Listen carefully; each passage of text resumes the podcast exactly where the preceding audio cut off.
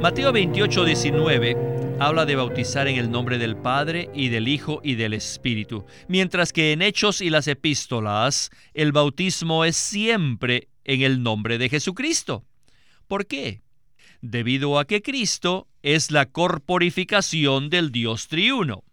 Entonces el agua representa al Dios triuno, también a Cristo, y además el agua también representa la muerte de Cristo. Bienvenidos al estudio Vida de la Biblia, un programa radial compuesto de segmentos del ministerio hablado de Witness Lee, que se centra en el disfrute de la vida divina conforme a lo revelado en las Santas Escrituras. Los invitamos a que visiten nuestra página de internet radiolsm.com y allí podrán escuchar gratuitamente todos los programas radiales del Estudio Vida radiolsm.com.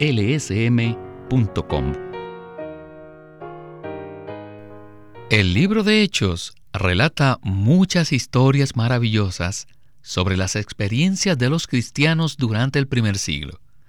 Dichas historias, además de ser interesantes, deben ser un modelo para nosotros, ya que reflejan la vida de iglesia que el Señor inició en la tierra. En esta ocasión estudiaremos una de estas historias, la del eunuco etíope, en la cual veremos varios principios relacionados con la predicación del Evangelio. Nos acompaña en esta ocasión Guido Olivares para examinar este pasaje tan conocido del capítulo 8 de Hechos. Saludos Guido, bienvenido al programa. Gracias, me siento muy contento, estoy muy agradecido de estar con ustedes. Guido, cuando consideramos el libro de Hechos, la salvación y bautismo del eunuco etíope es una de las historias clásicas que viene a la memoria. Este pasaje apunta directamente al modelo bíblico respecto a la predicación del Evangelio. Por supuesto, hoy en día se incluyen toda clase de cosas en la predicación, pero este programa se enfocará en el modelo que la Biblia nos presenta en cuanto a predicar el Evangelio. ¿Nos podría usted leer algunos versículos del capítulo 8 de Hechos? Sí. Un ángel del Señor habló a Felipe diciendo, Levántate y ve hacia el sur, por el camino que desciende de Jerusalén a Gaza, el cual es desierto. Entonces él se levantó y fue. Y sucedió que un etíope, eunuco, alto funcionario de Candace, reina de los etíopes, el cual estaba sobre todos sus tesoros, y había venido a Jerusalén para adorar, volvía sentado en su carro, y leyendo al profeta Isaías. Y el Espíritu dijo a Felipe, acércate y júntate a ese carro. Acudiendo Felipe, le oyó que leía al profeta Isaías y dijo, pero, ¿entiendes lo que lees? Él dijo, ¿Y cómo podré si alguno no me guía? Y rogó a Felipe que subiese y se sentara con él. El pasaje de la escritura que leía era este. Como oveja al matadero fue llevado, y como cordero mudo delante del que lo trasquila, así no abrió su boca. El versículo 35 dice, Entonces Felipe, abriendo su boca y comenzando desde esta escritura, le anunció el Evangelio de Jesús. Y yendo por el camino, llegaron a cierta agua, y dijo el eunuco, Aquí hay agua, ¿qué impide que yo sea bautizado? Felipe dijo, Si crees de todo corazón, serás salvo. Y respondiendo dijo, Creo que Jesucristo es el Hijo de Dios. Y mandó parar el carro, y descendieron ambos al agua, Felipe y el eunuco, y le bautizó. Cuando subieron del agua, el Espíritu del Señor arrebató a Felipe y el eunuco no le vio más, y siguió gozoso su camino. Y este es el tema de hoy. Comencemos el estudio vida con Witness Lee. Aquí en Hechos 8 tenemos un eunuco de Etiopía que buscaba a Dios. Él venía del este del África, a Jerusalén, con un solo propósito, el de adorar a Dios. Él tenía hambre de Dios. Además poseía una copia del Antiguo Testamento y leía Isaías 53. Y el Espíritu dijo a Felipe, acércate y júntate a ese carro. Y Felipe fue y le oyó que leía Isaías 53. Saben que esta es la mejor porción de la Biblia para predicar el Evangelio. Aquí se ve un principio. Cuando predicamos el Evangelio, debemos emplear los mejores pasajes de la Biblia. Y uno de ellos es Isaías 53. Siempre usen una porción apropiada de la palabra en su predicación del Evangelio. Aquí vemos un ejemplo tremendo, que bajo la soberanía del Espíritu fue empleada una porción de Isaías para predicar el Evangelio a una persona que era 100% gentil. Y no solo gentil, sino un descendiente de Cus, el hijo de Cam, el hijo que Noé maldijo. Y uno de estos descendientes, el eunuco, escuchó el Evangelio completo y fue salvo. Deben saber que esta es la primera ocasión que el Señor propagó su Evangelio a un gentil típico. Los samaritanos no eran completamente gentiles, sino que eran judíos mezclados. Pero en este caso, el eunuco era un gentil puro y escuchó el Evangelio puro y completo. Así que en nuestra predicación tenemos que saber cómo usar las porciones bíblicas apropiadas. La predicación de Felipe e incluso todas sus actividades estuvieron siempre bajo la orientación y dirección del Espíritu Santo. Todos nosotros necesitamos aprender esto. Debemos orar y debemos permanecer en una comunión íntima con el Señor. Debemos movernos y debemos predicar el Evangelio según la dirección y la guianza del Espíritu y no solamente seguir nuestra opinión o nuestro programa o nuestro plan o alguna instrucción. No, no, no. Nuestra predicación del Evangelio siempre debe estar bajo la dirección y la guianza del Espíritu. La manera como Felipe le predicó el Evangelio a este buscador nos muestra dos características excepcionales las cuales todos deberíamos aprender. Por lo tanto, Guido, comente acerca de cómo Felipe usó la palabra de Dios al predicarle el Evangelio al eunuco y cómo Felipe estaba completamente bajo la dirección del Espíritu Santo. Aquí vemos dos principios que son de gran ayuda. El primero es que debemos usar los mejores pasajes bíblicos al predicar el Evangelio lo cual significa que no debemos hablar de cosas comunes. Al predicar el Evangelio, debemos usar una porción apropiada de las Escrituras. Toda la Biblia es buena para que la prediquemos, pero ciertos pasajes nos introducen en el centro de la economía de Dios, que es la persona y la obra de Jesucristo. Bajo la soberanía de Dios y bajo la dirección del Espíritu, el eunuco etíope leía Isaías 53. ¡Qué capítulo tan excelente! Este capítulo nos habla de Cristo en su encarnación, en su vivir humano, en sus sufrimientos y en su muerte preciosa. Felipe en su predicación se ejercitó para ser uno con el Señor, pues el versículo 35 dice, y comenzando desde esta escritura, le anunció el Evangelio de Jesús al predicar el Evangelio, no debemos desviarnos incluyendo cosas divertidas, sino que debemos usar los pasajes de la Biblia que se centran en la persona y en la obra de Cristo. El otro principio maravilloso de este pasaje es el siguiente. Todo se hallaba bajo la dirección y la guía del Espíritu Santo. Es decir, que Felipe se ejercitaba en seguir al Espíritu de forma viviente. En el versículo 29 se nos dice, y el Espíritu dijo a Felipe, acércate y júntate a ese carro. O sea, el Espíritu guiaba a Felipe, lo cual indica que él era una persona que practicaba permanecer en comunión con el Señor. La predicación del Evangelio no depende de nuestra habilidad o destreza natural. Antes bien, la verdadera predicación del Evangelio consiste en predicar la palabra de Dios con Cristo, predicar acerca de su persona, acerca de su obra, su obra como el centro y siempre seguir la orientación del Espíritu por medio de que permanezcamos en comunión con el Señor momento a momento.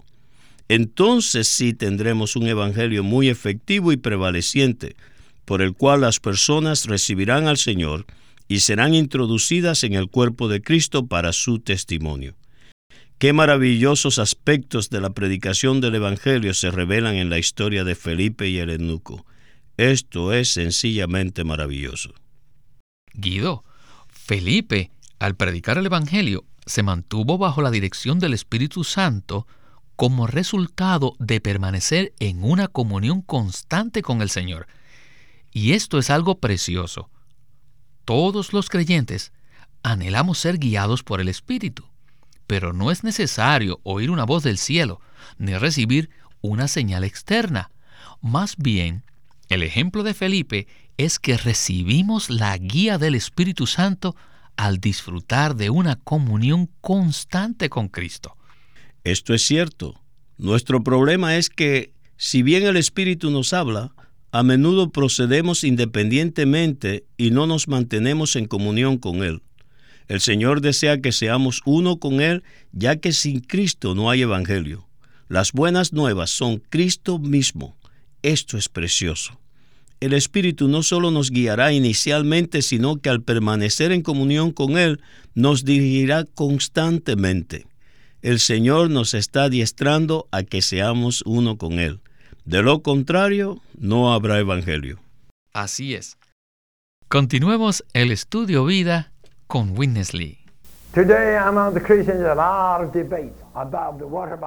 Hoy en día hay mucha controversia entre los cristianos acerca del bautismo en agua.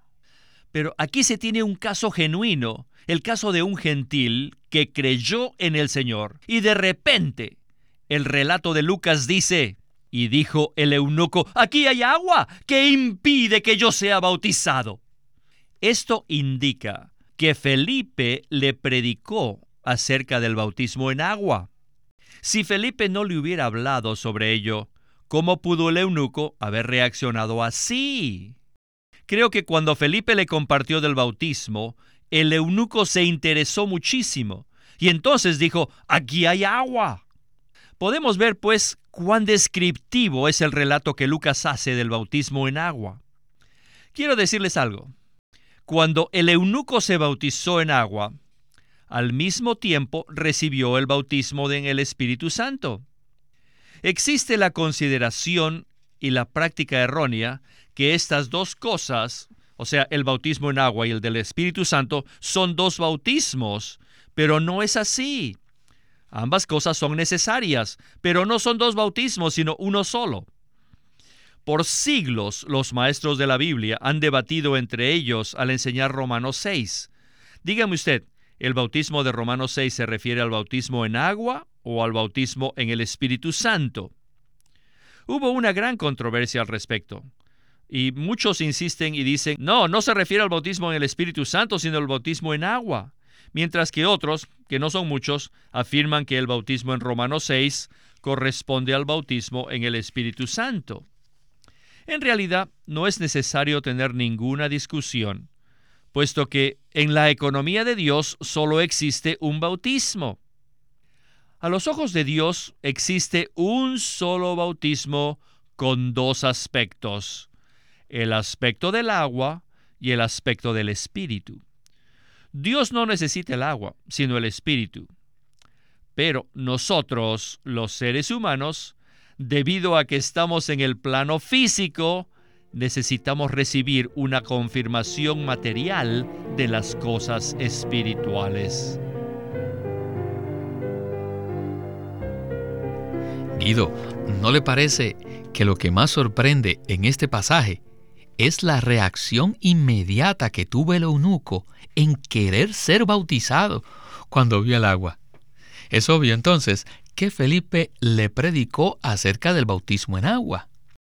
Ahora, ¿cuál es la importancia de seguir el ejemplo de Felipe y presentar el bautismo cuando predicamos a otros el Evangelio? ¿Nos podría usted abundar de esto? Al predicar el Evangelio de Cristo a las personas, el bautismo juega un papel muy importante. Sin duda alguna, Felipe presentó al eunuco etíope un cuadro completo de Cristo, su persona y su obra. Y obviamente incluyó el hecho de que si uno desea experimentar a Cristo, necesita ser bautizado. En cuanto al bautismo, el agua representa la muerte y la sepultura que pone fin a las personas arrepentidas y el espíritu de vida y de resurrección hace germinar a los que han sido terminados. Sin duda, el eunuco había escuchado la verdad respecto al Cristo crucificado y resucitado, cuya realidad es el Espíritu. Y también había escuchado acerca del bautismo en agua, el cual es la confirmación externa de la realidad interior del bautismo en el Espíritu. Por eso, al pasar por donde había agua, el eunuco dijo, aquí hay agua. ¿Qué impide que yo sea bautizado? Así que Felipe le bautizó. Existe un solo bautismo que consta de dos aspectos, el aspecto del agua y el aspecto del Espíritu. Solo hay un bautismo. El Espíritu es la realidad del bautismo y el agua es el testimonio externo de dicha realidad. Cada vez que llevemos a una persona a las aguas, debemos tener fe de que no solo estamos bautizando a esa persona en el agua, sino también en el Espíritu, quien es la consumación del Dios triuno. El bautismo en agua no es un ritual, sino la afirmación exterior del bautismo en el Espíritu. Recuerdo el testimonio de un joven que realmente creyó en el Señor Jesús y deseaba ser bautizado. Algunos hermanos oraron por él estando en la sala y después de orar le dijeron, vamos ahora a la bañera donde está el agua y allí te bautizaremos. Y él les dijo, ¿saben? Siento que ya fui bautizado. Mientras oraban, él ya estaba disfrutando la realidad del bautismo, que es el Espíritu Santo. Así que cuando entró en el agua simplemente estaba testificando de la realidad interna de haber sido bautizado en Cristo. El ejemplo de Felipe en Hechos 8 nos muestra que al predicar el Evangelio también debemos presentar la verdad sobre el bautismo, cuya realidad es el Espíritu y cuyo testimonio externo es el agua. Amén. Pues fíjese, seguido, a continuación, el hermano Lee nos presentará más aspectos del bautismo. Adelante con la conclusión de nuestro estudio vida. El bautismo en agua no es solo un ritual para recibir a los nuevos miembros. Pensar así es completamente erróneo. Olvídense de eso. Cuando bautizamos a alguien, debemos tener la fe de que los estamos introduciendo en el Dios triuno. Y el agua del bautismo significa varias cosas. Primero, el agua representa al Dios triuno. Mateo 28, 19 nos dice que bauticemos a los creyentes en el nombre del Padre, del Hijo y del Espíritu Santo. Cuando bautizamos en el agua, bautizamos a los creyentes en el Dios triuno. Número 2. El agua representa también a Cristo.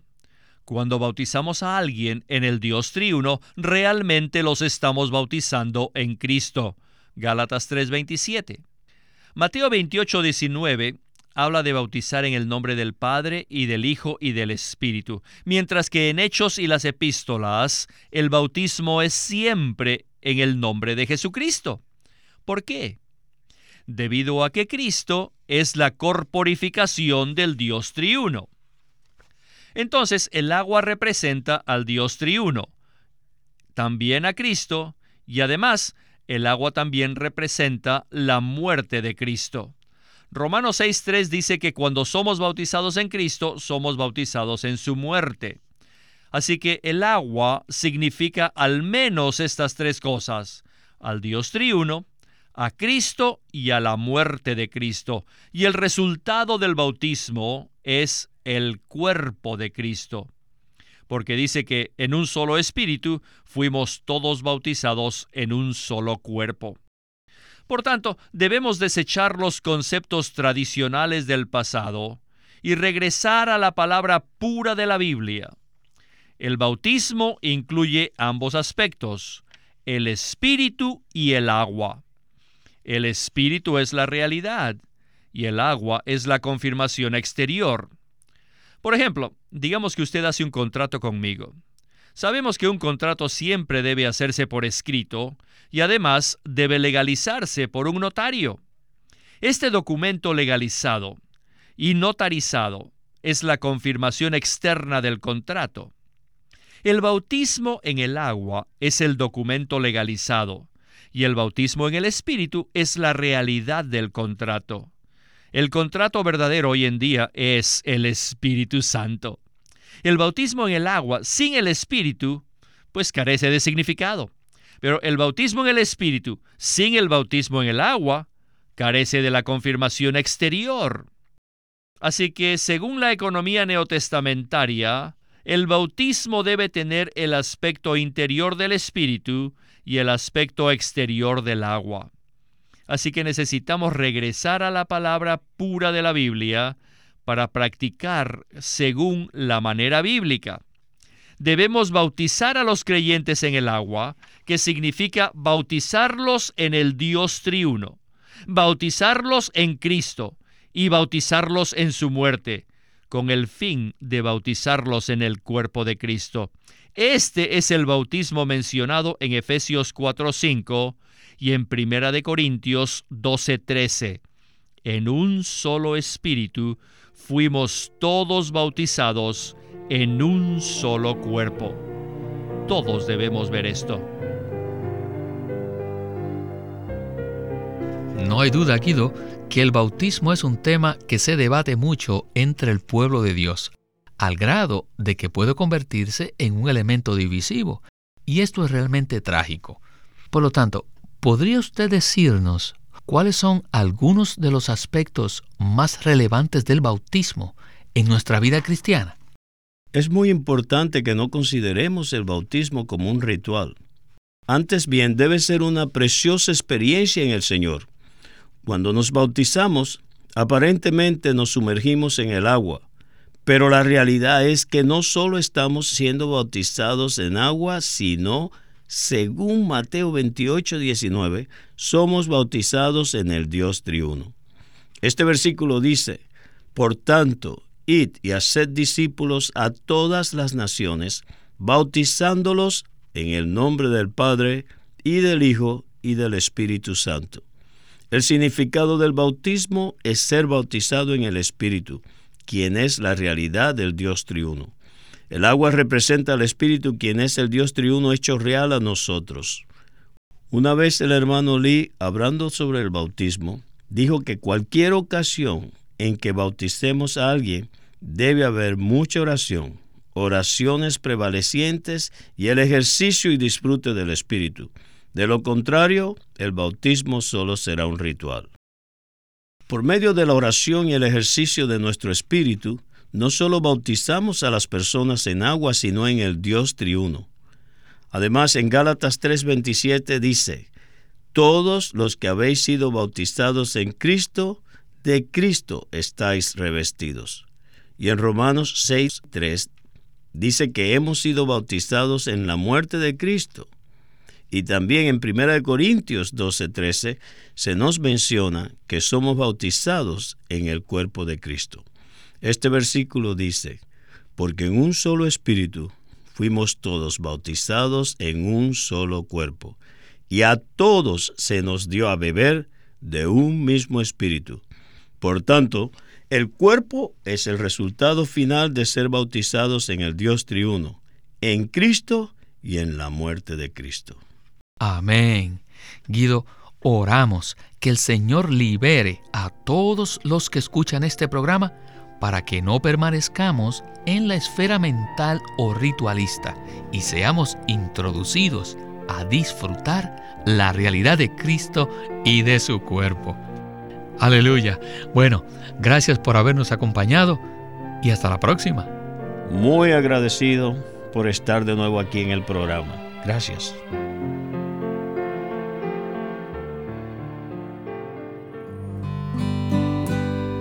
Queremos presentarles un nuevo libro titulado El conocimiento de la vida por Witness Lee, en donde describe que la intención y el deseo de Dios es ganar una expresión corporativa en el hombre que lleve la imagen de Dios, manifieste su gloria y posea su autoridad para destruir a su enemigo.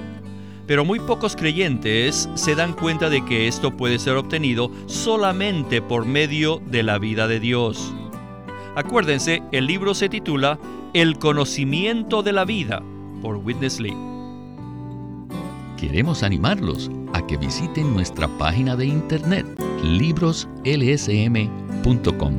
Allí encontrarán los libros impresos del Ministerio de Watchman Nee y Witness Lee, la Santa Biblia versión recobro con sus notas explicativas y también encontrarán folletos, himnos y libros en formato electrónico. Por favor, visite nuestra página de internet libroslsm.com. Una vez más, libroslsm.com.